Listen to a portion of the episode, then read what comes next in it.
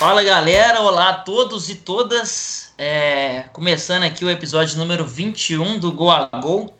É, meu nome é Henrique Salmazo, arroba henriquearei1 lá no Twitter. Segue a gente lá, nosso podcast é, arroba Go a Go Pod com Demudo lá no Twitter. Segue a gente também, pode entrosar com a gente, dar é, dica de pauta pra gente tratar, tudo mais. Estamos sempre lá. Se você caiu aqui de paraquedas, já inscreve aí no, no Deezer, Spotify, seja lá o que for aí que você acompanha, Apple nós estamos nessas plataformas todas. Nós falamos de futebol aqui dentro do, e fora de campo, futebol brasileiro, europeu, sul-americano, Brasil, é, VAR, já tem episódio sobre isso também, enfim. É, se você já conhece a gente, estamos com a notícia boa aí. A gente, nos últimos meses, a gente estava gravando é, um episódio a cada um episódio por mês, um episódio a cada um mês e meio, que estava tava meio confuso aqui para a gente organizar tudo, mas agora a gente vai gravar, voltar, né, a postar um por semana. É, então, fica aí com a gente que nas próximas semanas aí vai ter muito conteúdo legal. Já estamos com umas pautas engatilhadas, alguns convidados, enfim. É isso aí. Ô Igor e Luiz, é, tudo bom? Vocês estão animados aí pro carnaval? Esperam voltar vivos? Olá, Henrique, Luiz, amigos ouvintes, um prazer estar de volta aqui na temporada 2020, digamos, do Go a Go. Vai ser um ano bem bacana e sim, estamos aí na expectativa pro carnaval, né? Eu tentei ficar longe de gente que bebia, mas onde eu ia eu tava. Então a gente fica nessa expectativa aí. E para começar esse episódio aqui, só deixar um agradecimento um pouco tardio pro Diogo Magre, que é um amigo de longa data meu, já são sete, oito anos de amizade com ele, formado em jornalismo na USP e trabalha agora no El País. E ele fez uma matéria recentemente sobre como que 2019 foi o ano de ascensão dos podcasts, né? E eu tive a honra de participar por dividir a página com o Leandro a mim, que é uma grande referência lá da Central 3. Então, agradecimento para ele aqui, que inclusive, dando um spoiler, em breve vai ser um convidado nosso para um episódio aqui sobre torcidas antifascistas no Brasil. Valeu, galera. E aí, Henrique e Igor, tudo bem com vocês? Muito feliz por estar de volta. Nos últimos dois episódios eu não tive a oportunidade de estar participando. Mas feliz por estar de volta e com as novidades que o Henrique já falou também, vamos estar agora no Twitter acompanhando alguns jogos que não vai que não teríamos a oportunidade de falar por aqui, vamos estar acompanhando por lá. Se você tem vontade de entrosar, de participar com a gente disso, de dar sugestões, acompanhe a gente. É isso, muito obrigado aí, feliz por estar de volta. E hoje eu tô aqui com a honra de estar com um grande hipster de futebol no Twitter, né? Que é meu amigo Caio Nascimento, que torce pro Taubaté, pro Ajax e pro Santos.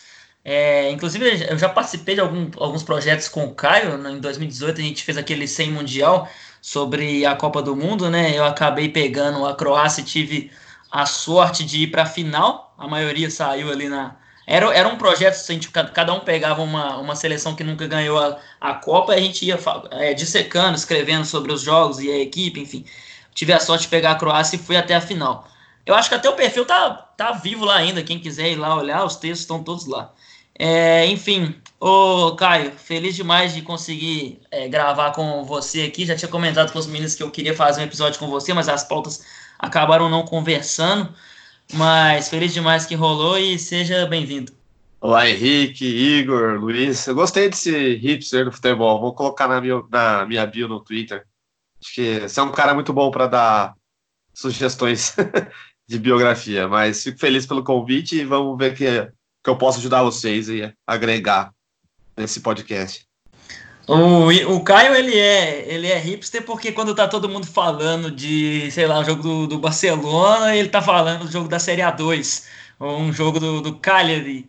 Então, por isso que ele é o hipster aqui. Ô, Caio, antes da gente começar, eu, só uma pergunta breve. Você já se rendeu ao novo álbum do Green Day ou ainda tá estranhando?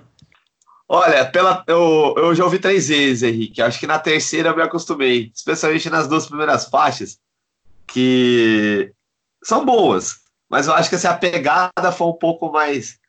Uh, não, não, é uma pegada também, muito também, também tá comercial, né? né? Muito, é. Eu achei com muito, com muito mixagem no áudio dele, na, na, na voz dele. A voz tá com muito efeito, muito popzão, assim, sei lá. Exato, ele. acho que ele tá naquela vibe lá do. Quando ele tentou fazer o ópera rock no American, no American Idiot. ele começou a mudar muito, né? A pegada uma hora. É, era um álbum, é um álbum até hoje muito bom. Mas eu sou, sou daqueles chatões lá que acho que na metade do álbum pro final ele começa a se perder. E eu meio que tive essa sensação. Se você não. Se você, eu acho que quem é fã, gosta muito da banda, acaba levando, né? Acaba aceitando, mas digamos que você apresenta esse. Vai, quero apresentar o Green Day para um garoto de 15 anos de idade hoje, que ouvir uma banda das antigas de punk, que fez muito sucesso, ele não vai entender. Ele não vai falar que é punk, né? Porque mudou Exatamente. bastante, acho que fugiu bastante da casinha, né? É, é a, a, gente tá ficando velho, né? A gente vai falar que o que presta é meu Duke e foda-se o resto. Duke que fez Mas... aniversário essa semana, né? 25 anos. Sim, sim. Histórico. Melhor eu álbum. tenho ele aqui. Nossa senhora. Eu tenho ele em CD e em vinil, inclusive. Mas beleza, vamos lá. É, hoje nós vamos falar aqui um episódio pré-carnaval, né? Inclusive, no carnaval tentem ser o menos filha da puta possível. Não, não pega estrado bêbado, não, não tenta beijar a mulher compromissada. Se isso acontecer sem querer, pede desculpa pra ela, não pede desculpa pro cara. Porque homem tem mania de respeitar só homem, né? Mas enfim, é isso. Se você for o menos filha da puta possível, para mim já funciona. É, vamos lá, hoje nós vamos falar do Gesualdo no Santos, mas também dos treinadores gringos aqui pelo Brasil.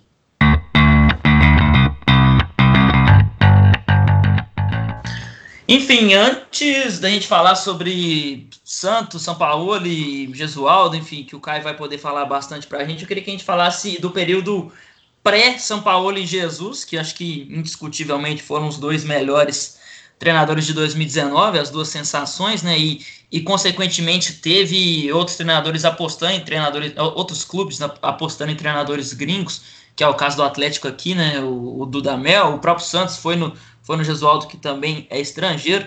Mas antes de 2019 a gente teve algumas experiências frustrantes, né? Aqui no Cruzeiro mesmo, o Paulo Bento, teve Rueda no Flamengo, Gareca no Palmeiras, enfim. É, Jorge Fossati no Internacional, para quem é mais velho aí. Mas, enfim, é, queria que a gente conversasse sobre por que esse período pré-2019, apesar de já ter muita gente pedindo, é, enfim, militando por novas ideias, a gente está cansado dos mesmos Celso Rotti e Abel Braga aqui, mas esses, esses, treinadores vieram, não foram tantos, mas foram, foram um leque interessante e a maioria não vingou. Queria que vocês falassem por que, que vocês acham que não vingou? Você acha que tem a ver com a pressão exagerada da imprensa, da torcida, ou até falando um português claro aqui, você acha que tem a ver com xenofobia mesmo? Como é que é? Eu acho que, tipo, no futebol, mesmo a gente que tem uma cabeça um pouco mais progressista quando se fala em política, por exemplo, é, no futebol a gente costuma ser muito conservador. É óbvio que em alguns quesitos, né? Tipo, é torcida, comportamentos no estádio, é, algumas coisas dentro de campo também. Mas óbvio, né? O futebol muda, é cíclico, né? Eu gosto muito de falar que o futebol é cíclico. Quando algum estilo de jogo chega no topo, outro tem que vir se trabalhando para tirar esse do topo e assim sucessivamente vai acontecendo há muito tempo. E aí eu acho que os treinadores estrangeiros sofrem com esse conservadorismo daqui de não aceitar a novidade, de não ter esse tesão pela evolução no esporte, pelo trabalho mesmo. E aí acaba que, tipo, todos os técnicos aqui no Brasil sofrem pressão, todos são demitidos de forma absurda muitas vezes, muitos também merecem a demissão, mas todo mundo é bastante cobrado. Mas quando chega algum estrangeiro, que é uma coisa que a gente sempre fala, né, Henrique, que os técnicos aqui não são é, definidos por estilo, mas é o técnico estrangeiro, o técnico brasileiro, que é esse é retranqueiro ou ofensivo. Nunca tem uma leitura adequada exatamente de qual que é o perfil de trabalho desse profissional. Então, acho que vai por aí, tipo, sofrem, sofrem muito preconceito exagerado pela, bem pelo por ser de outro país mesmo e acabam se perdendo mais rápido. É, os próprios jogadores não sabem lidar muito bem com isso, sempre tem declarações infelizes na imprensa, como se os caras não tivessem experiências profissionais no país de origem deles de gestão de grupo, aí chega aqui parece que o jogador brasileiro é um fenômeno à parte, que é muito difícil de se lidar, diferente de outros lugares. E aí eu acho que culmina tudo isso: imprensa, torcida e comportamento também dos jogadores que não tem essa, essa abertura para um aprendizado. É, falando principalmente no caso do Jorge Jesus, eu acho que é a primeira vez que um treinador estrangeiro realmente teve um time bom, né? O time do Paulo Bento não era nada demais, o do Gareca, então, prefiro nem comentar sobre. É a primeira vez que o cara teve um time realmente para chegar e mostrar ao que veio. O São Paulo, ele. O Rueda era bom, pô, não era não? Você não acha, não? O Rueda no Flamengo. Ah, era, era bom, mas não era um time para chegar e, e, se destacar tanto, eu acho. O tanto que o São Paulo também tinha time bom quando o treinador estrangeiro, mas a vez de o cara chegar e mostrar, se impor, primeira vez que aconteceu, acho que foi agora, e o Jorge Jesus cumpriu o, o que era esperado do, do, Flamengo, que não era os times, os treinadores brasileiros não vinham conseguindo, já era considerado o melhor time. E hora nenhuma conseguia impor essa diferença. O, Re, o Rueda, inclusive, ele não foi demitido, né? Ele pediu para sair para ir para a seleção colombiana. Então, tipo, não chegou a ser um fracasso, mas realmente ele não estava empolgando na época. Eu acho que também tem uma coisa importante para se falar, né? É, vocês citaram, acho que xenofobia, ela acho que ela pega muito, muito forte quando se trata de treinador estrangeiro, é, especialmente pelo uh, da onde que veio o treinador, sabe? Uh, vamos pegar, por exemplo, acho que tirando o Paulo Bento, né? Desses que vocês citaram, a maioria dos treinadores que vieram para cá, ou eles vieram de uma equipe emergente, de um time que ainda não era, ou não conquistou algo tão grande, e vieram, vieram para o Brasil, por exemplo, o Gareca, ele sempre bateu na trave né, com o Vélez e foi para o Palmeiras e não teve. É, a, é, o Palmeiras também estava passando por um processo complicado na época, mas de muita exigência, e também ele não teve tanto aporte como ele tem, ou ele teve no Vélez, tem na seleção peruana. Então, assim, é, a gente acha que a gente não pode aprender nada com ninguém, entendeu? E é uma coisa que hoje eu uhum. creio que está mudando aos poucos, justamente pelo sucesso, né? Do São Paulo e do Jorge Jesus. Mas é aquilo que o Henrique falou. É, quando você fala de treinador estrangeiro, você acha que o estilo dele é ser estrangeiro. Você não sabe se ele valoriza a posse de bola, se ele gosta de contra-ataque. E, e, isso aqui no Brasil, quando você fala, por exemplo, a palavra futebol associativo, é, ou treinador X tem um futebol mais uhum. associativo, o, o cara, o, quem tá ouvindo, geralmente já reclama. Pô, pô, você fica inventando nome, não sei o quê, pipipi, popopó. Então, assim, a falta de debate, né? Um pouco mais técnico sobre como é ser técnico de, de futebol também atrapalha não tanto o uhum. treinador estrangeiro quando vem para o Brasil, além, claro, desse problema de xenofobia, como também para o próprio treinador brasileiro. Ele cai na zona de conforto dele, ele, é, ele quer simplificar tudo e nem sempre tudo que é simplificado é certo, né? É muito fácil para os caras se defenderem, né, Kai? Tipo, é só eles chegarem na entrevista e falar que ah, o cara não trouxe nada de novo. Beleza, mas se ele não trouxe nada de novo, ele tá come... os caras estão começando a ganhar agora. E qual que vai ser sua resposta em relação a isso? É, é muito fácil para os treinadores, por ano passado, tivemos cinco casos, só que eu lembro que agora de cabeça, de gente menosprezando os primeiros meses de trabalho do Jorge Jesus. Então, assim, beleza, não trouxe nada de novo, não inventou o futebol. Mas qual que vai ser sua resposta para tirar ele lá do topo, então? É muito comodismo aqui no Brasil, e lógico, né? O Jorge Jesus tem todo um aporte de, de, um Flamengo milionário de grandes jogadores, mas os outros times têm que trabalhar para tentar tirar isso então. O Palmeiras com o Luxemburgo, por exemplo, que é um dos que costuma falar muito, eu respeito demais o Luxemburgo, gosto dele, mas tem coisa que ele fala que é meio forçado. Eu o acho Paulo, que também. No começo era quase uma, uma chacota, tomou goleada para uns times, foi eliminado da Sul-Americana na primeira fase, e se fosse na maioria dos times, eu acho que ele tinha sido demitido. O Santos segurou, mas eu acho que assim, no, o Palmeiras com certeza ele teria sido demitido, e no Corinthians, no São Paulo provavelmente também eu, acho que sim, foi um caso muito à parte o caso do São Paulo ter ficado. Ele não teria sido em uma, em uma capital, eu acho que ele não teria suportado a pressão. Eu acho que a posição, não sei se dá para falar posição, mas enfim, o cargo de treinador é muito superestimado. E como, como assim superestimado? Porque eu acho que ele tem que ser encarado como mais uma peça para o futebol funcional, ou seja, como se fosse, sei lá, fazendo uma metáfora idiota, um carro que o, o treinador é uma roda, entendeu? Ele, ele é importante, é, mas ele precisa de outra roda, que é, sei lá, um elenco interessante, ele precisa de ter um, um ambiente de trabalho interessante, ele precisa que, as, que os jogadores compreendam a sua ideia, ele precisa ter. Ou seja, o treinador, aqui a gente costuma superestimar, se não deu certo, troca o treinador, mas e o, o elenco vai continuar o mesmo, e, e o ambiente vai continuar o mesmo, o salário está atrasado, sei lá.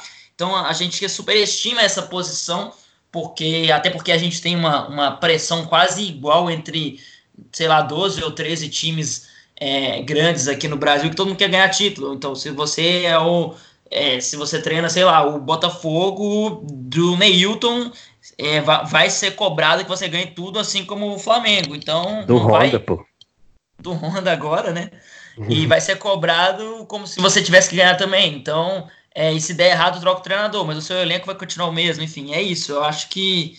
Ô, Caio, você falou sobre a ideia de que depende do lugar que vem também. Você acha que essa xenofobia é mais forte quando vem de algum país economicamente é, desfavorecido, por exemplo? Eu, eu acredito que sim. Quando, quando algum treinador, até jogador, enfim, é, vem do Uruguai ou da Argentina, que são países é, que a gente respeita mais, que tem uma economia mais interessante, que tem uma história futebolística mais interessante, e até indo mais longe na, na problematização, são países com cor de pele mais branca, que não acontece tanto com países, por exemplo, na, na Bolívia tem uma parte indígena ainda muito presente.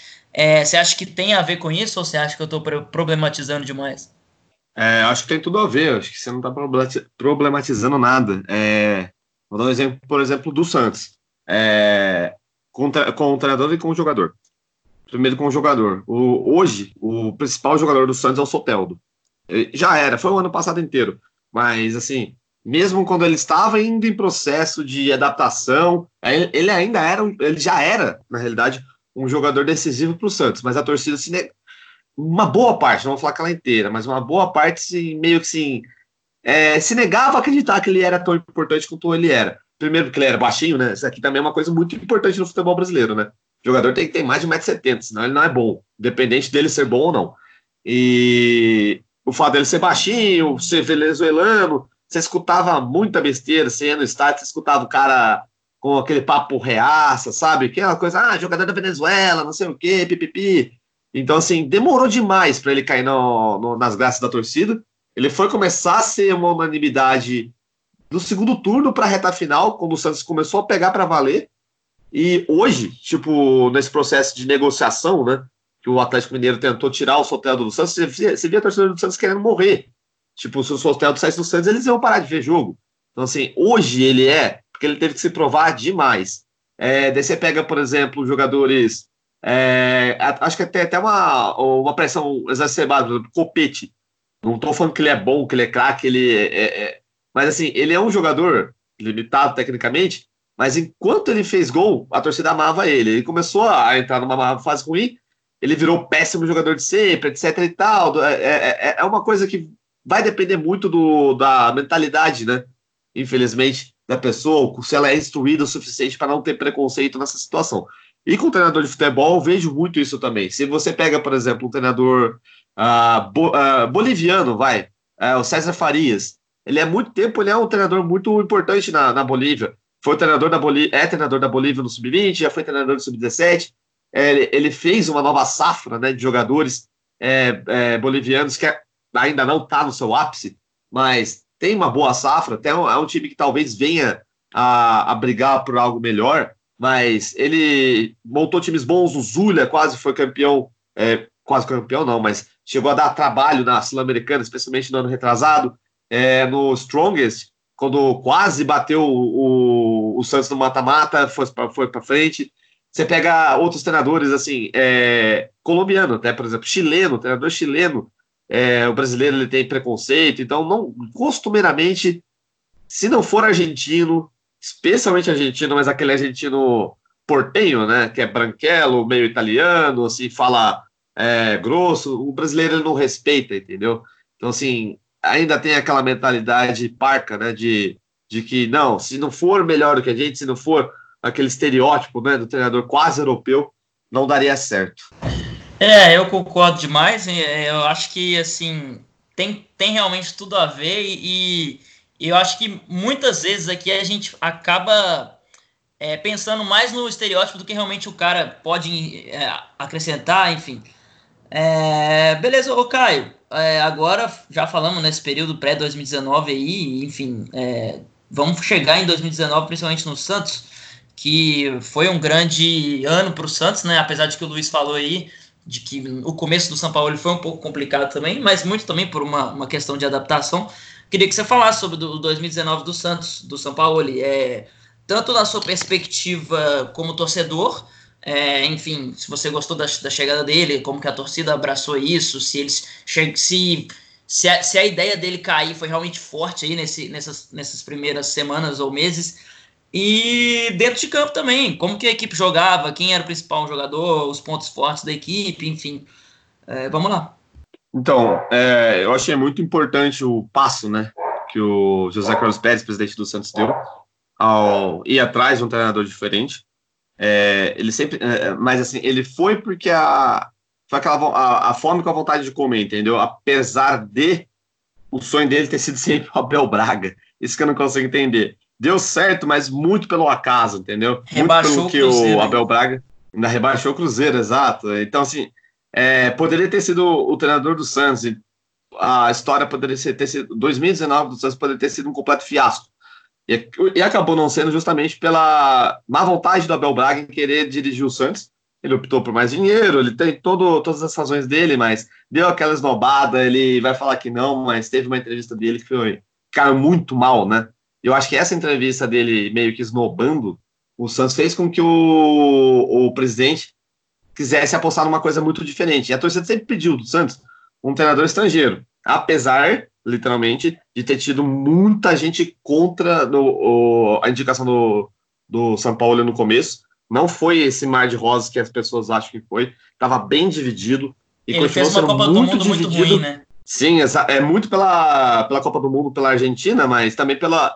É aquela maneira, né? Acho que o brasileiro ainda não tem aquele costume, e nem todo mundo tem essa possibilidade, eu sei, de assistir outros campeonatos. Mas, assim, é, era aquela meia-verdade que acaba virando uma verdade completa sobre o trabalho dele no Sevilha, que ele perdeu a mão no Sevilha. Pô, como é que você vai cobrar um Sevilha ser campeão espanhol contra Real Madrid e Barcelona? É meio, sabe, não, não bate às vezes a crítica. E, e isso era uma das armas, né, da, das pessoas que eram contra a vida de um treinador estrangeiro, além, claro, daquele, desse processo que a gente falou de xenofobia, de não, a gente não precisa de, de, de estrangeiro dando pitaco, ele é argentino, não sei o quê, forçando aquela rivalidade meio tosca, né, que só o brasileiro gosta de forçar, sendo que às vezes a rivalidade você tem que ver do outro lado. Caio. É, pode falar, desculpa. É, só completando assim, é que também usaram muito do São Paulo o que ele fez no Sevilha e na Argentina, mas esqueceram do trabalho dele na Universidade do Chile, né? Assim, da seleção chilena também não vou mencionar agora, mas eu digo na Universidade de Chile pela questão de ser um clube e por todo o trabalho que ele fez lá de, de levar o, o clube para um patamar assim, muito alto, disputar Libertadores, Sul-Americana, sempre no mais alto nível e tipo ignoraram esses anos para fazer análise do, do que, que ele poderia agregar chegando no Santos. Eu acho que isso é algo muito importante ser dito também. Assim, a, a galera sempre pega o que deu errado, sempre a galera que gosta muito de sempre focar no que deu errado, no fracasso, gosta sempre de apontar o fracasso do outro e nunca o mérito.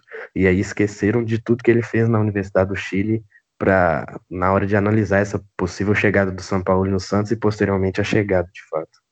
Eu posso dizer que muita exatamente. gente nem sabia que ele tinha treinado na Universidade do Chile, aqueles anos bons dele. Sim, muita gente não sabia mesmo que ele tinha sido treinador da Laú e achava que ele só tinha sido treinador de seleção chilena e tal. E não lembra, né, a quantidade de tempo que ele, ele passou na seleção chilena também. Então, assim, o começo foi muito turbulento, o Santos demorou um pouco para entender, até porque era uma realidade completamente diferente. O treinador do Santos na temporada de 2018 era o Cuca, então imagina né, a diferença do futebol praticado com o Cuca pro futebol do São Paulo, aquele futebol de bola alçada. E teve, bola... e teve já Ventura no meio do caminho aí. Eu lembro que você, você ajudou a derrubar ele, inclusive. é, na época eu ainda estava escrevendo para ESPN FC, então assim, era um dos, um dos meus tópicos mais abordados. Para você ver como é que é uma roda, é, a roda gigante do futebol brasileiro, né? Acho que não se atribui apenas ao Santos. Em 2018, o Santos saiu de Jair Ventura e foi para Cuca. Em 2017, o Santos teve Levir Coupe, teve Dorival, teve o, o Marcelo Fernandes, o vulgo presuntinho, que a torcida do Santos gosta de chamar ele, porque ele é meio gago. Então, assim, é, nunca teve uma linha, entendeu? Assim, de, de pensamento, de filosofia, de estilo de jogo. Daí você chega com um cara que ele era de, é, é um cara que veio dividindo opiniões. Ele começa com resultados não tão bons. E, assim, e ter ficado, foi, acho que assim, foi um mérito e ao mesmo tempo foi uma necessidade. porque nesse, né, nesse ano de 2019 teve muita turbulência, muita diferença, né, de raciocínio entre o presidente e o Jorge Sampaoli, duas pessoas completamente diferentes e duas pessoas muito, digamos assim, com gostos específicos, peculiares, entendeu? Então, quando você tem dois bicudos, não se beija, a gente costuma falar aqui no interior. Acho que em Minas também vocês têm esse ditado, né? Então, era praticamente isso e para o Santista, isso acabou dando ainda certo, porque pegou o segundo lugar com um time que eu acho que não pegaria nem quinto se fosse um outro treinador. Transformou um time possivelmente nota 6, uma equipe nota 7, com vai, lampejos e nota 8, por exemplo, o 4 a 0 que fez um Flamengo no último jogo do Campeonato Brasileiro. Mas de uma maneira geral, acho que o São Paulo ele, ele, ele conseguiu driblar muitas adversidades, muito, muita propaganda negativa. E por ser um treinador que tem manual, né, ele sabe como montar a equipe dele, ele sabe o que vai acontecer, porque ele tem uma vivência, um estudo de futebol muito mais amplo do que nós estamos acostumados aqui no Brasil. Ô, Caio, mas sobre o ano do Santos, é, queria que você desse uma detalhada para a gente. É, enfim, como que a equipe jogava, como é que você acha que é, como, como que ele potencializou alguns jogadores e, e, pontos fortes da equipe, enfim, durante, é, de maneira resumida, né, mas como que foi esse ano é, pela equipe dentro de campo mesmo? É, o Santos ele não tinha um elenco ruim, mas era um elenco limitado, né, tanto em número quanto em qualidade, e, e eu gostava de falar aqui, antes de passar a palavra para o Caio, que o, elenco de Santos era muito homogêneo, eu considerava assim que a maioria dos jogadores ali estavam num nível bem semelhante na parte técnica, e isso favorecia muito a construção de um estilo de jogo para o São Paulo, e ele se destacou muito nessa gestão do grupo pela, pelas peças dentro de campo, é, variando taticamente, é, usando jogadores em posições diferentes, mas sempre mantendo um padrão e um nível de atuações ali bem interessante. Então, dentro de campo, é, eu, eu acho que ele partiu de um preceito muito importante pro, pro futebol santista, né? O santista gosta de falar ah, futebol para cima, futebol ofensivo, e isso favoreceu ele. Ele, ele, pelo menos isso sempre bateu de frente, é, bateu de frente não, bateu em conjunto, foi igual, vai, de uma comunhão de pensamento interessante ali. Se você joga para frente para o torcedor do Santista, já tá, já, já tá valendo, já. Você não pode literalmente ficar uh, uh, se retrancando lá atrás, esperando, protelando na partida. Isso valeu já para manter ele por um bom tempo, mesmo com alguns resultados adversos. É, com relação ao elenco, o, como eu falei, acho que era um elenco nota 6 no máximo, com alguns jogadores que desequilibravam. Eu digo alguns para ser bem bonzinho, mas eu só via dois jogadores, Carlos Sanches e o Soteudo. E o Carlos Sanches já é um jogador com uma idade avançada, até, apesar de ser um cara fisicamente assim impressionante, ele tá com 34 anos, mas fez 35 né, no começo desse ano, mas em 2019 estava com 34, mas ele estava inteiro, é, jogava algumas partidas assim que você via alguns caras 10 anos mais novos que ele, não conseguia dar, dar um pique que ele dava, entendeu? Então foi muito importante. Ele soube identificar um modelo de jogo baseado nesses dois atletas. O Santos era uma equipe que jogava no 4-3-3 com, do, com dois extremos bem abertos, algo que o, daqui a pouco a gente vai falar do Gesualdo, que é diferente mas os extremos eram extremos mesmo, jogavam bem abertos, e os laterais jogavam por dentro. Então, assim, ajudava na construção. O Vitor Ferraz, apesar de ser um cara muito irregular, assim, é, vocês vão começar a ver mais isso agora no Grêmio, mas no Santos, pouca gente, né, tinha, tinha oportunidade de, de acompanhar ele com mais afinco. A torcida do Santos não gostava dele, mas ele teve, ele era muito irregular. Mas jogando por dentro, ele até que ele era efetivo. Jogando como lateral, de fato, ele não era um lateral à altura do Santos, para deixar bem claro. Mas e o São Paulo soube identificar isso muito bem. Era um time que abria os pontas e botava os laterais por dentro. Tinha que ter muita pegada no meio campo, era um time que mordia muito lá na frente. Quando tinha posse de bola, trocava muito espaço no ataque. Isso era o Santos. Só que o fato, literalmente, de você botar uma equipe dessa maneira, com os jogadores que o Santos tinha, uma hora não ia dar certo. Por isso que o Santos ele era muito irregular no começo é, além da mudança abrupta, né, de mentalidade e de ter uma, um, uma filosofia de jogo mais assim voltada para o que o treinador queria e não tanto pelo que os, os atletas podiam fazer, acabou dando o, o, um pouco de problema no começo. Aí vem o mérito de alguns outros jogadores, por exemplo, jogadores emergentes, que a gente pode falar dessa maneira. O Eduardo Sacha era um cara que ele estava quase sendo descartado, São Paulo não queria ele, ele não quis sair do Santos, ele começou a treinar, treinar, treinar, começou a se destacar, e hoje é um jogador importante. Não é o melhor jogador do mundo, mas é, um, é, um jogador, é o melhor jogador para o Santos, entendeu? É um cara que aprendeu a fazer mais de uma função, começou a fazer muito gol. Eu achei incrível ele fazer 12 gols no Campeonato Brasileiro para um time, é, vai, com as deficiências que o Santos tinha e também com as deficiências que ele tinha no passado e hoje ele melhorou. Então, assim, é, é um jogador assim que acho que mostra o quanto o São Paulo entende de futebol. Ele entendeu que o, atleta podia dar para ele do que ele não tinha. É, tanto que ele, o Santos foi atrás do Uribe e veio, trouxe ele uma fase, não teve tantas oportunidades, bem, ainda tanto no Santos, muito pela continuidade e pela qualidade que tinha o Sacha. E essa foi a temática do Santos. Quando não dava certo, o torcedor costumava falar que era porque o Santos estava jogando com três zagueiros. Eu acho que isso é uma balela, até porque Santos não jogava. Eh, quando você fala em jogar com três zagueiros, ah, especialmente ainda né, no futebol brasileiro, todo mundo pensa que só vai jogar com os três zagueiros. Não existe mais isso. O Santos, quando jogava com três zagueiros, geralmente era, Luiz eh, era Luiz, Lucas Veríssimo, o Lucas Veríssimo e às vezes o, o Luan Pérez, mas era mais o Lucas Veríssimo, Gustavo Henrique e o Felipe Aguilar. O Gustavo, o, o, o Lucas Veríssimo, ele fazia lateral, então assim, quando estava com a bola era um 3-4-3, mas sem a bola era um 4-3-3. Então assim, você não podia falar que o Santos perdeu porque jogou com três atacantes. Isso não existe, entendeu? Não existia.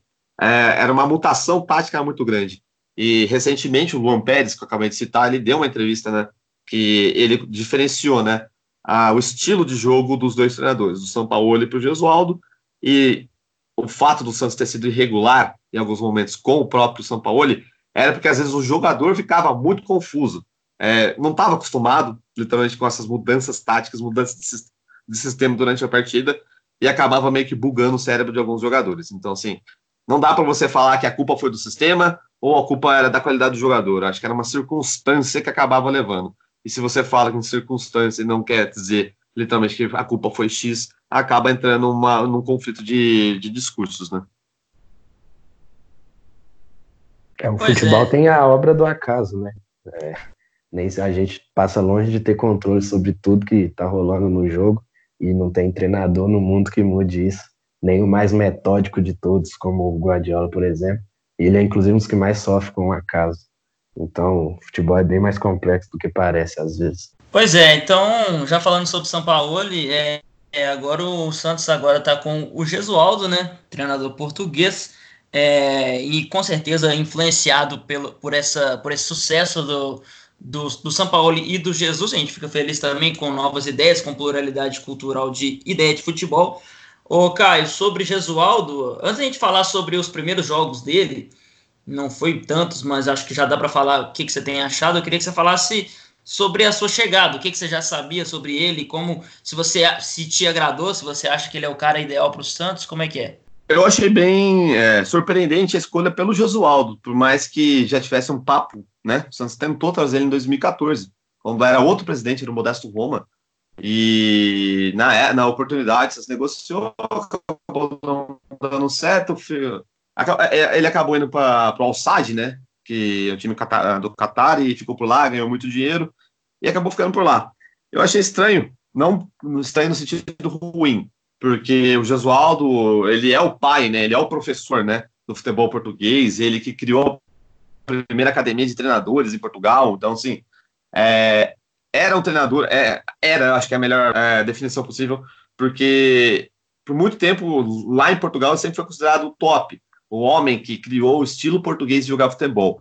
Então, assim, eh, o fato de ele ter saído de Portugal, do grande centro, ir para mercados alternativos, ele acabou que meio que perdendo essa fama, apesar de ainda ser considerado, ainda sendo um dos pais do futebol português. E ele vindo para o Santos, eu achei é, é, é, surpreendente justamente pela diferença. Quando você fala, ah, o Gesualdo é diferente do São Paulo, é, o mais simplista vai falar, pô, então ele é defensivo. Isso não quer dizer que ele é defensivo, pelo amor, né? Assim, são abordagens diferentes. Eu acho que, assim, se você joga um 4-3-3, às vezes é, é, não quer dizer que você é um, um, o seu time é ofensivo. Você pode defender com a bola nos pés e você pode atacar com a bola nos pés, num modelo de 4-3-3. E essa é a diferença do futebol português para o futebol que vocês praticavam com o São Paulo. Era um futebol um pouco mais arriscador, né? Se é que a gente pode usar essa palavra, de futebol de mais risco, de tentar ser meio kamikaze em alguns momentos, em momentos que você não precisava tanto, com o futebol mais cadenciado, porém ainda ofensivo. Então, assim, essa é a principal diferença. Quando ele chegou, eu já pensei logo nisso. Putz, o torcedor médio ele vai, vai um pouco com isso, ele vai ficar um pouco nervoso com isso, porque vai deixar de ser um time elétrico, e nem sempre o elétrico é bom para algumas partidas, para ser um time que pensa mais o jogo, um time que arrisca menos, mas que ainda assim tem suas qualidades ofensivas. É, beleza. Agora Gesualdo já chegou, né? Já teve um, dois, cinco jogos. Quando vocês estiverem escutando, já vão ser seis é, 0x0 contra o Red Bull, ou chame como quiser. É, ganhou do Guarani em Campinas 2x1, ganhou da, do Inter de Limeira 2x0, dois gols do Raniel para o Igor morrer de saudade aí. É, perdeu o clássico contra Marcelo o Corinthians. Moreno tá chegando, tá esperando. é, perdeu o clássico contra o Corinthians naquele episódio do Janderson, até que ele fez um gol no final e acabou sendo expulso. Um assunto que a gente até pretende tratar aqui, porque expulsar o cara simplesmente por comemorar, um moleque de, sei lá, 19, 20 anos, mas enfim. Ganhou do Botafogo São Paulo e enfrenta o Ferroviário logo menos. Como eu disse, vocês já vão ter, quando vocês estiverem escutando, já vai ter acontecido. Mas enfim, ô Caio, o que, que você tem reparado nesse time? só uma derrota, mas foi no único jogo que. Não, se bem, se bem que o, o, o, time do Red Bull é um time interessante também, mas é, no jogo no, no, mais alto nível acabou perdendo. O que, que você tem achado desse time? Se tem te agradado? Como que a equipe tem jogado? As, as, as, as diferenças, as rupturas com a equipe do São Paulo? E como é que tá essa história aí? Bom, eu acho que tem uma diferença clara de abordagem de jogo. Eu acho que, o, o como eu falei um pouco antes, é, o Gesualdo ele não é muito fã de arriscar tanto, entendeu? E o fato dele não arriscar tanto faz com que o Santos cuide mais da bola. E o fato de cuidar mais da bola é um time que troca mais passes, às vezes até passes laterais, mas sempre buscando espaço. E, e isso não se via tanto no São Paulo, no, no Santos do São Paulo. Era um time que era pressão o tempo inteiro, e se não desse essa pressão, que não era impossível de se praticar o tempo inteiro, mas digamos que por 60 minutos, 50 minutos dos 90, o Santos caía vertiginosamente de produção porque caía fisicamente no jogo. E o Santos cansou de perder jogo assim. Tentava, tentava, tentava, alguma equipe conseguia segurar o Santos e o Santos morria fisicamente no contra-ataque, o Santos perdia o jogo. Aconteceu diversas vezes isso no Campeonato Brasileiro, Campeonato Paulista, aquele 5 x 1 pro ano, então é, era uma temática, foi uma tendência, isso aconteceu. No, com o Jesuado já é um pouco, de, já é um pouco diferente tem alguns santistas que reclamam, falam, ah, não, o, o, Santos deixou de ser, de ter amor pelo balão, né? Que era a frase que o São Paulo gostava de falar, mas é, é recentemente, né, é, nos últimos cinco jogos, se você pegar a posse de bola do Santos, é ainda maior do que tinha com o São Paulo, é um time que erra menos do que errava com o São Paulo, no, pelo mesmo período, tá, de jogos, é um time que acerta mais o gol do que era o time do São Paulo apesar de ter sido um time mais elétrico. Então, acho que essa é a questão que eu gosto de falar. É a abordagem. O time era muito mais elétrico, um time muito mais cauteloso. Taticamente falando, apesar de, de ambos os sistemas serem 4-3-3, o comportamento do, no último terço é diferente. O, o, o Gesualdo ele é mais adepto dos avançados, né, que eles costumam falar em Portugal. Não, não, os atacantes, a linha de três, não são pontas. São três atacantes que eles ficam trocando de posição o tempo inteiro. Eles jogam dentro da grande área, mas eles não abrem. Essa função de abrir o campo é justamente do lateral. E quem tem se destacado muito é um jogador que eu acho que precisa ser valorizado, eu acho que é um, é, é uma, um possível nome, né, para aparecer bastante no futebol brasileiro de alto nível hoje, no, mais até pensando em Campeonato Brasileiro, é o Felipe Jonathan, que o Santos trouxe no ano passado a pedido do São Paulo do Ceará. É, jogou mais no meio-campo com o São Paulo do que na lateral esquerda, porque o Jorge era lateral incontestável com o treinador argentino, mas com o Gesualdo ele é titular absoluto ao que jogou todos os jogos na lateral esquerda do Santos com o Gesualdo e tem jogado muito bem. Ele é um cara que vai até a linha de fundo, mas se ele tiver que filtrar, ele consegue filtrar. Ele é um cara técnico e pega muito bem na bola. Então ele consegue abrir literalmente o, o, o, o Gesualdo, né? O Santos consegue ainda assim abrir o jogo, mas com laterais em vez de ser com os pontas que ele fazia antigamente. Então os laterais não vão por dentro, continuam nas extremidades, e os pontas que antes com o São Paulo abriam, eles fecham, eles jogam mais dentro da área a pedido do Gesualdo. Ele só teve a oportunidade de jogar com o Sanches e Soteudo na última partida, que o Santos ganhou de 2 a 0 então assim, foi uma atuação muito boa do Soteldo e do Sanches, e em que o Soteldo trocava de lado dentro da área, às vezes ele estava na esquerda, ele ia para a direita, e o Raniel é um jogador que, ah, como você tentou dar uma provocada no, no Igor, ele fez dois gols, fez um golaço também no, na partida contra a Inter de Limeira. É um jogador que está jogando mais assim para o time. Eu vejo ele saindo muito da área. Eu queria ainda ver ele jogando centralizado, mas é, é uma questão de tempo dele começar a trocar de função com o Sacha. Mas é, é o Santos consegue, está começando a conseguir trocar mais passes, entendeu?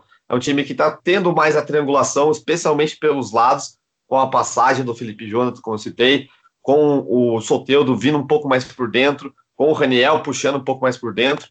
E essa tem sido a temática da, da equipe do Santos. Ainda vejo que o Santos precisa melhorar a questão do meio campo. O Santos não tem um volante, acho que assim, aquele, o camisa 5, né? Ou, ou lá em Portugal, que é o camisa 6, que é um cara que ele também ele tem características defensivas, que consegue guardar bem a defesa, mas constrói. O Alisson, que é o mais próximo disso, porque o Jobson, hum, sim, com a bola no pé ele é um jogador, sem a bola ele não existe. Então, assim, o Alisson, pelo menos, ele combate mais. É um cara que pelo menos guarda mais espaço, ele, ele, ele lê melhor o espaço na realidade.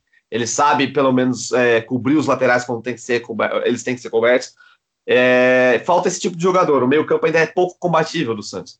Para virar uma equipe que possa dar um pouco mais de confiança para o torcedor, isso precisa acontecer. Santos vai precisar. Acho que vai ser um pouco complicado para o Gesualdo é, criar esse jogador do nada no Santos nesse momento. Apesar de ele não ter tido né, uma pré-temporada, o Campeonato Paulista está servindo para isso. Não creio que o Santos vai bater campeão ou que vai fazer é, frente ao Corinthians ou ao Palmeiras nesse momento, especialmente pensando em mata-mata. Justamente porque o Jesualdo chegou no dia 12 de janeiro, é, só foi aí a campo com o time no dia, 3, no dia 17, de fato, assim, para treinar. Então demorou muito e até você sair de um time elétrico para ir para um time mais cadenciado, com algumas histórias né, diferentes, com, alguma, com, alguns, com algumas fases do jogo sendo tratadas diferentes, acho que é um é, pode ser um complicador nesse momento, mas creio que com a experiência dele ele está conseguindo tirar isso um pouco de letra, apesar de ter bastante corneteiro em cima dele. É, inclusive, é, duas coisas aqui, né? O Caio falou bem aí, como no único jogo do Soteudo até agora, ele flutuou mais pelo campo, e isso foi inclusive pauta na semana passada. Eu não vou lembrar agora se foram palavras do próprio Josualdo ou se foi alguma informação de que ele pretende usar o Soteudo também pela direita. Né? E eu queria ver o que o Caio acha disso, porque até pelo, pelo sistema de jogo novo do Santos é algo que faz um pouco de sentido, ele vai querer ter muita mobilidade na frente, e eu gosto muito de treinador que tem coragem assim de propor esse desafio a jogadores, porque geralmente o, o atacante habilidoso destro que joga na esquerda, ele fica ali a vida dele inteira. É, ele gosta de pegar ali, cortar para dentro, partir para cima, finalizar e tal.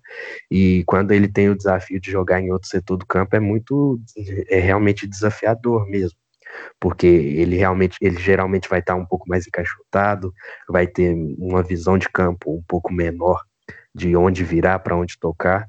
E, por exemplo, a gente tem o exemplo do Alisson, que jogou muito tempo aqui no Cruzeiro, bem nesse caso mesmo, e quando foi pro Grêmio na mão do Renato Gaúcho, passou a jogar na direita, passou a jogar no meio, e hoje dá para dizer que o Alisson é um jogador melhor do que era, de uma forma que a gente nunca imaginava aqui no Cruzeiro, que ele era bem o cara que ia para o fundo na esquerda e cruzava para a área depois levando para o pé direito. Primeiro isso, como ele vê esse Soteudo um pouco mais solto dentro do esquema do Santos, e segundo, que é uma coisa que ele já comentou um pouco lá, que Teve um vídeo que eu vi logo quando o Josaldo chegou dele com os ídolos do Santos, todo o respeito que ele tem Santos, pelo Santos, que ele via o Santos jogar na época dos grandes duelos do Santos do Pelé contra o Benfica do Eusébio, é todo esse esse respeito que o Santos tem internacionalmente. E se essa simbologia toda do Santos é, de ser o time que tem que fazer diferente aqui no Brasil, que meio que colocou o Brasil no mapa do futebol mundial, é, como que ele vê essa simbologia? Se é algo bem teórico mesmo, é mais assim pelo emocional da, da, do sentimento das pessoas com o clube, ou se acaba que vai na prática também? Bom, uh, pela parte do Soteudo, eu acho que assim, é, a, falando sem correr o risco de ser aquele engenheiro de obra pronta, mas eu sempre quis ele no Santos porque eu via ele muito característico com o Santos. Ele bate muito com, a, com o jeito que o torcedor gosta de ver o, o atleta com a camisa do Santos, ele é um cara habilidoso, muito habilidoso até, e muito rápido. Eu acho que pela maneira como ele, ele já estava é, se, se provando vai, no futebol chileno, eu acho que ele é um jogador que ele tem muito a crescer com o Gesualdo. Porque no Atipato, por exemplo, onde ele surgiu, ele começou pela esquerda, como um ponta esquerda, e depois que, depois que o, o, o César Sepúlveda, né, que era um dos, um dos craques do time, um dos caras que jogava como interior, se machucou, ele começou a jogar mais como interior, mais como um 10.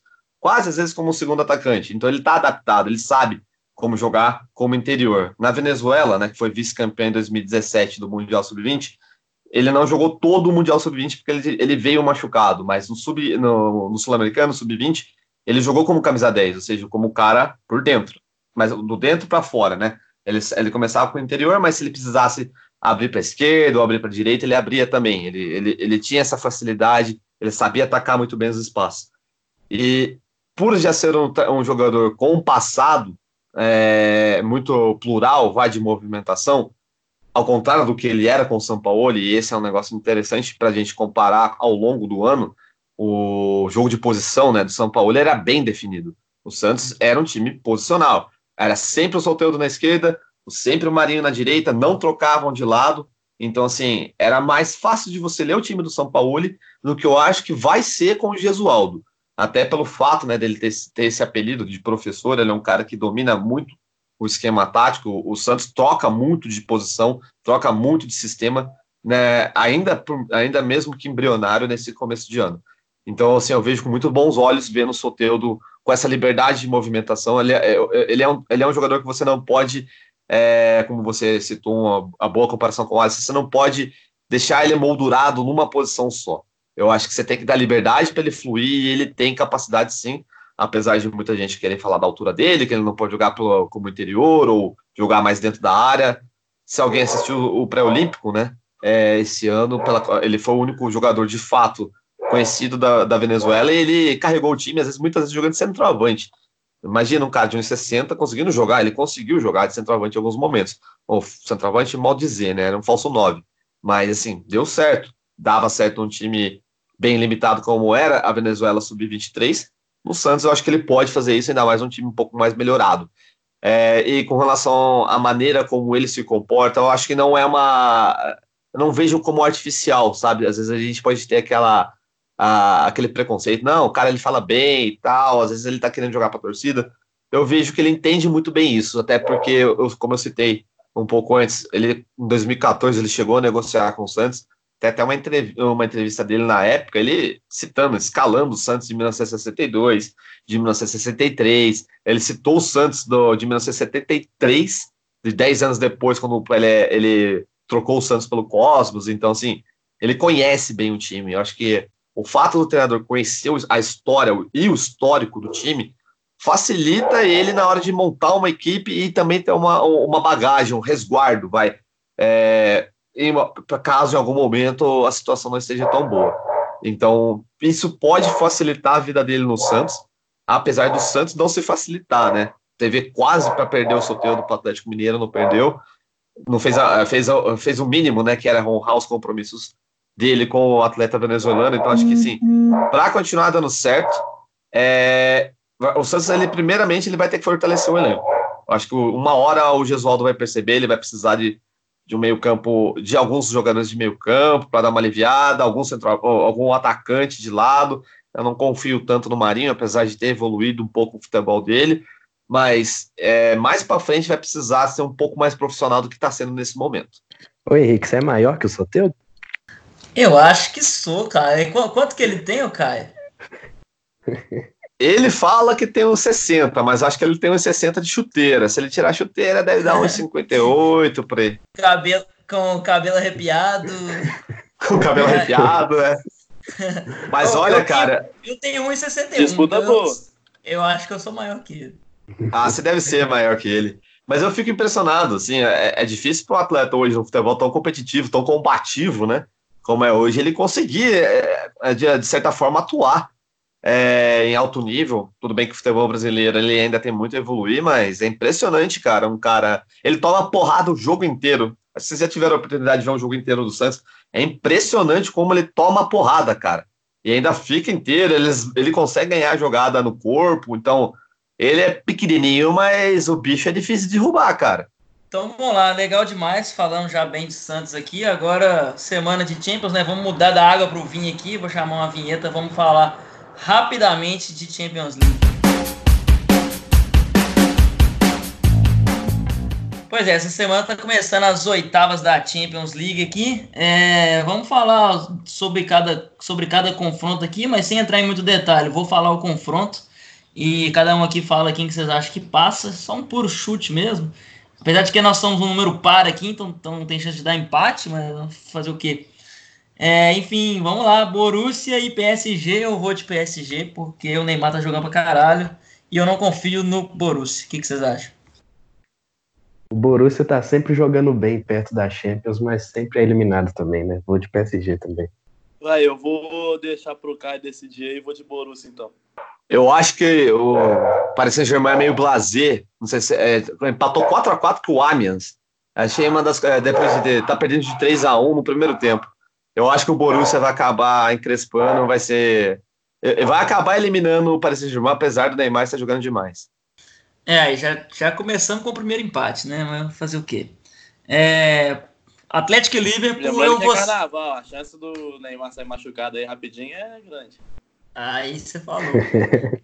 Mas Atlético e Liverpool, eu vou de Atlético por, por romantismo, por emoção, por achar que o Simeone merece. Mas hoje, hoje em dia o, Liverpool é quase imbatível, mas eu vou de Atlético porque a retranca vai, vai funcionar e João Félix vai cometer o crime. Liverpool. Eu vou de Liverpool porque eles têm impacto.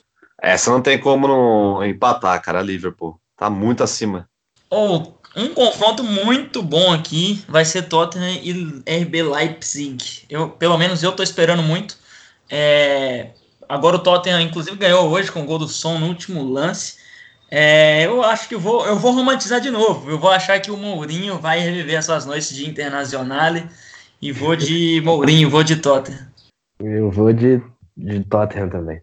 Eu vou de Leipzig. Tottenham porque José Mourinho joga essa competição como ninguém. É, pô, esse é um confronto sensacional, cara. Atalanta e Valência, um deles vai estar nas quartas de final. Um confronto muito bom. Eu, eu gostei que teve esse confronto pelo simples fato de que um deles já vai estar nas quartas. Eu acho que o Caio também é. Eu sou um soldado de Giampiero Gasperini, então eu vou de Atalanta. Eu vou de Valência, né? Não é um time do Marcelino, não é aquele que já empolgou tanto ultimamente, né? O, o Rodrigo, atacante Rodrigo Moreno, caiu de produção já nos últimos tempos. O Parejo é o que segue firme e forte lá, mas acho que dá para passar. Ah, eu fui de Atalanta também. Acho que joga futebol melhor que o Valência atualmente. Sou soldado de Giampiero Gasperini. É impressionante que, que, que treinador que treinador zaço ele é. Mas também é um time que tem Ilitite, né? Acho que é um dos jogadores mais românticos. Você estava falando em romance no futebol, que ainda tem. É, é impressionante que joga a bola o Ilitite. Ele e o Papo, Papo Gomes. Gomes e, fechado e Zapata. demais. Eu adoro esse time, velho, cara. Eu adoro ver a Atalanta jogar. O Bom, Gasperini. Napoli. Pode falar. Desculpa, desculpa me alongar um pouco, mas o Gasperini ele precisa muito ser debatido sobre ele, porque ele melhorou. O, é, é, o Papo Gomes ele sempre foi muito bom, né? Mas ele melhorou ele com posicionamento. Tem o Ilitite, cara, que você consegue fazer é, Papo Gomes e Ilitite jogar juntos, né? Eles têm uma categoria até similar de jogo. Às vezes você pode pensar, putz, vai ficar muito travado, mas não fica, cara. Tem o Pazalit saindo do banco com dois segundos em campo, ele faz gol. Nossa, É uma foi loucura. foda. Então é impressionante. O Gasperini é um baita treinador. Eu acho que vocês vão lembrar, não sei, né? Quem, quem lembra aí, mas quando o Alegre saiu da Juventus, eu pedi o, o, o, o Gasperini. Eu, eu preferia ele que o Sarri. Eu, não, eu, eu até tô mais comedido com o Sarri, acho que a galera tá pegando muito pé no pé dele na torcida da Juventus, mas eu iria de, de Gasperini. Investiria pesado. Mas beleza, eu Napoli e Barça, teoricamente é um jogo bom, mas acho que vai ser um jogo merda, porque os dois times não têm jogado bem. Mas é, eu vou no óbvio que é o Barcelona, mas eu já tô falando, não espero muita coisa desse jogo. Também não espero muita coisa, não. Espero que o Messi pelo menos volte a fazer gol. Ele tá numa zica danada aí, já, são, já tá empilhando alguns jogos, dando só assistência. Mas é, também vou de Barcelona. Acho que pode rolar um Roma 3.0 aí, mas Barcelona. O Napoli está chegando na época da Champions na melhor fase ultimamente, né? Vem jogando um futebol feio, mas vem conseguindo ganhar jogos e jogos bem difíceis. Eu acho que vai encrespar bastante para o Barcelona, mas acho que o Messi decide de Barcelona também. Individualidade vai falar mais alto, o Barcelona vai passar, até porque não se aposta no Napoli, é uma das coisas que eu aprendi nessa vida. Napoli chegou a iludir a gente contra o Real Madrid aí umas duas temporadas para trás, umas oitavas aí, e para variar o Real Madrid foi campeão. É, Chelsea Bayern, eu também não sei se espero muita coisa desse jogo, mas eu, eu vou de Chelsea, não sei se eu vou ser o único aqui, mas eu acho que o Chelsea tem jogado muito bem fora de casa, velho.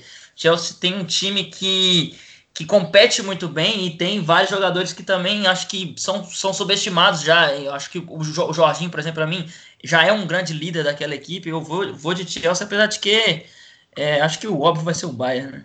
Eu queria muito ir de Chelsea, até pensei bastante sobre, gosto muito do Lampa, o jeito que ele gere o elenco do Chelsea com muitos garotos, mas eu acho que o, pela bola que o Lewandowski tá jogando, cara, ele é um dos cinco melhores jogadores do mundo na temporada, eu acho, e é, vai fazer a diferença. Eu aprendi então, uma Bayern. coisa na minha vida que você nunca deve confiar no time que tem Felipe Coutinho. Por causa disso, eu vou de Chelsea. É, acho que esse aqui é o. É o. Esqueceu não, do Caio, cara. Não, né? Desculpa. não, eu vou de não, Bayern porque não era pro Chelsea ter passado. Ah, é. Teve, teve aquela roubalheira contra o Ajax, né? Ah, pelo amor de Deus. É, o bom é que pelo menos assumiram que erraram. Então, assim, não, não estou sendo apenas clubista, estou, estou tendo razão também. então empatou de novo. Vamos lá. É, acho que esse aqui é o confronto, não sei se vocês vão concordar, com o maior, não sei se disparidade, mas favoritismo pelo menos, né? Lyon e Juventus. Eu vou de Juventus. Juventus também. Tem muito o que falar. Não. É, esse não tem nem como. Juventus. Mas o Lyon não é bobo, não, viu? Ainda mais com o Bruno Guimarães aqui. É, eu ia falar exatamente isso. A Juventus vai passar, mas não pode ir mole, entendeu? Especialmente no primeiro jogo. Com o Caquerê, né? Que começou, virou titular agora. Ele e o Bruno Guimarães, acho que eles têm. Eles podem conversar muito bem, apesar de um ser português, um ser brasileiro e o outro ser francês. É, agora aqui, Real Madrid City, é, se a gente fizer essa brincadeira rápida aqui, em qualquer fase, contra qualquer adversário, eu vou apostar no Real Madrid. Se for contra a Juventus, eu vou apostar no Real Madrid. Contra qualquer time, eu vou apostar no Real Madrid, principalmente com Zidane em Champions League. Essa soma dos três aí é, é pior que o demônio. Vou de Real Madrid, sem dúvida. Se pegar o Santos do Pelé, vou de Real Madrid também. Eu vou de City, é, um pouco de fé da minha parte, mas é porque o Real Madrid ele sempre toma gol no Bernabéu. Eu acho que se o City conseguir um resultadozinho aceitável lá na Espanha, vai conseguir reverter ou confirmar. Em casa o time tá meio com raiva. Eu acho que ele pode tomar gol, ele pode tomar gol, mas vira para 3 a 1 toma 3 a 2 e fica a loucura, e o Cristiano Ronaldo faz um gol de bicicleta, e o Cristiano Ronaldo nem tá lá mais, mas ainda dói, e, e eles acabam passando, é incrível. Tem o Sérgio Ramos Time também, é, né? Ele vai arranjar um gol. Também. Vou no coração também, vou, vou botar no City aí nossa última participação em muito tempo. Então, vamos é. lá, né? Ah, o Real Madrid passa muito porque é o Real Madrid mesmo, né? Então é Borussia PSG empate, Atlético Liverpool Liverpool, Tottenham e Leipzig foi Tottenham, Atalanta e Valência Atalanta, Napoli Barça Barça, esse foi unanimidade. É, Chelsea Bayern empate, Lyon Juventus Juventus e Real City empate. É legal demais aí na, nos próximos a gente vê quantos que a gente acertou. Capaz a gente errar muito aí também, né? Champions League cada vez mais imprevisível. O Caio vai poder falar melhor do que ninguém, com a Ajax chegando em, em semifinal. É, mas enfim, valeu demais, ô, Caio. Vou agradecer você pela, pela paciência e pela participação.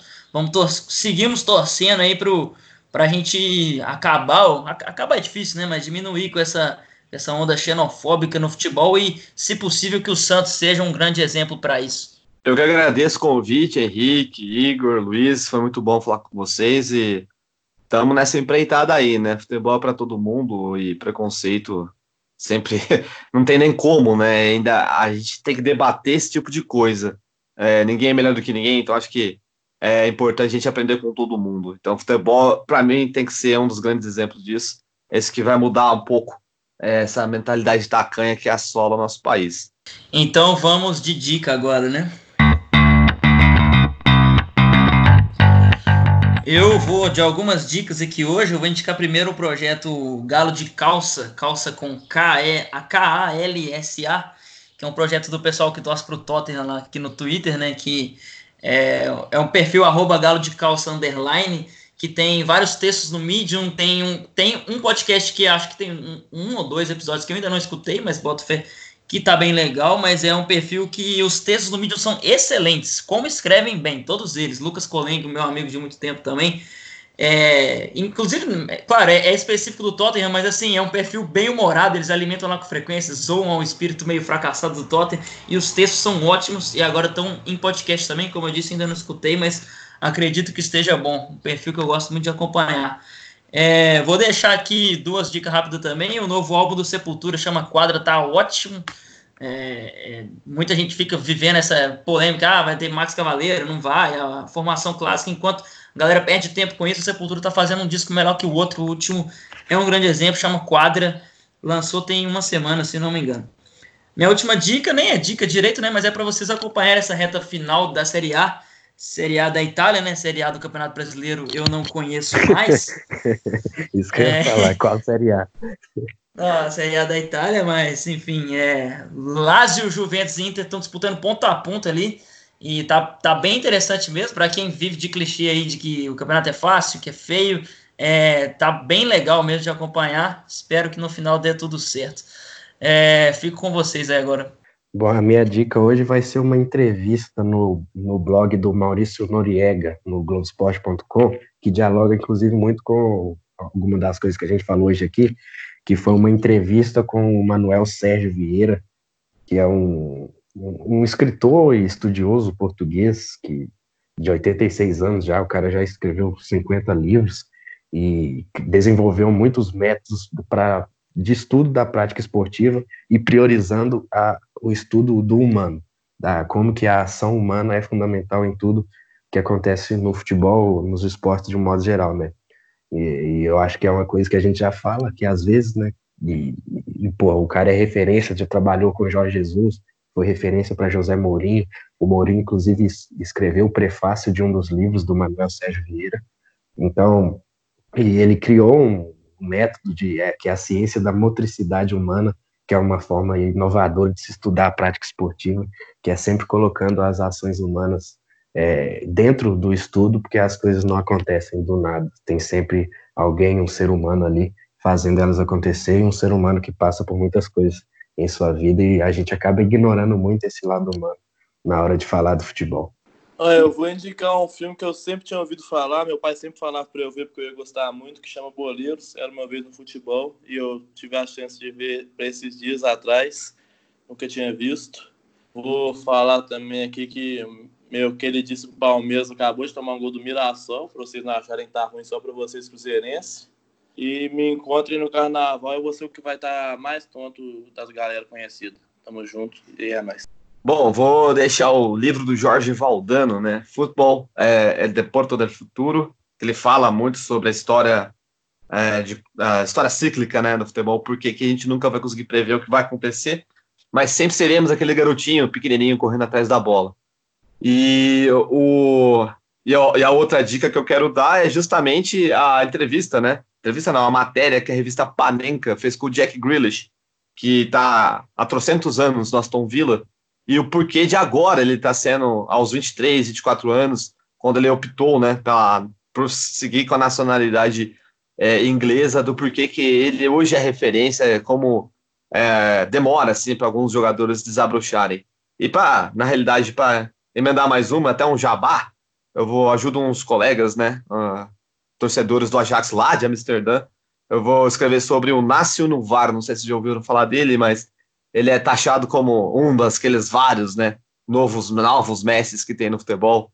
Um garoto que tem pais marroquinos, mas ele, ele é holandês, ele optou pela seleção, seleção holandesa, é, vai sair no Future, mais para frente aí. Durante a semana vocês vão ver na timeline, procura por mim lá, Caio C. Nascimento, texto sobre o mais novo projeto de joia, né, do Ajax aí no futebol europeu. Legal demais, valeu a paciência de quem chegou até aqui, brigadão e como eu disse, estaremos aqui com uma frequência maior, então interage lá com a gente no perfil, dê dica do que, que a gente pode falar, do que a gente não pode falar. E ficamos por aí. Valeu demais e até a próxima. Tamo junto, galera. Valeu, Zão. Valeu, galera. É nóis.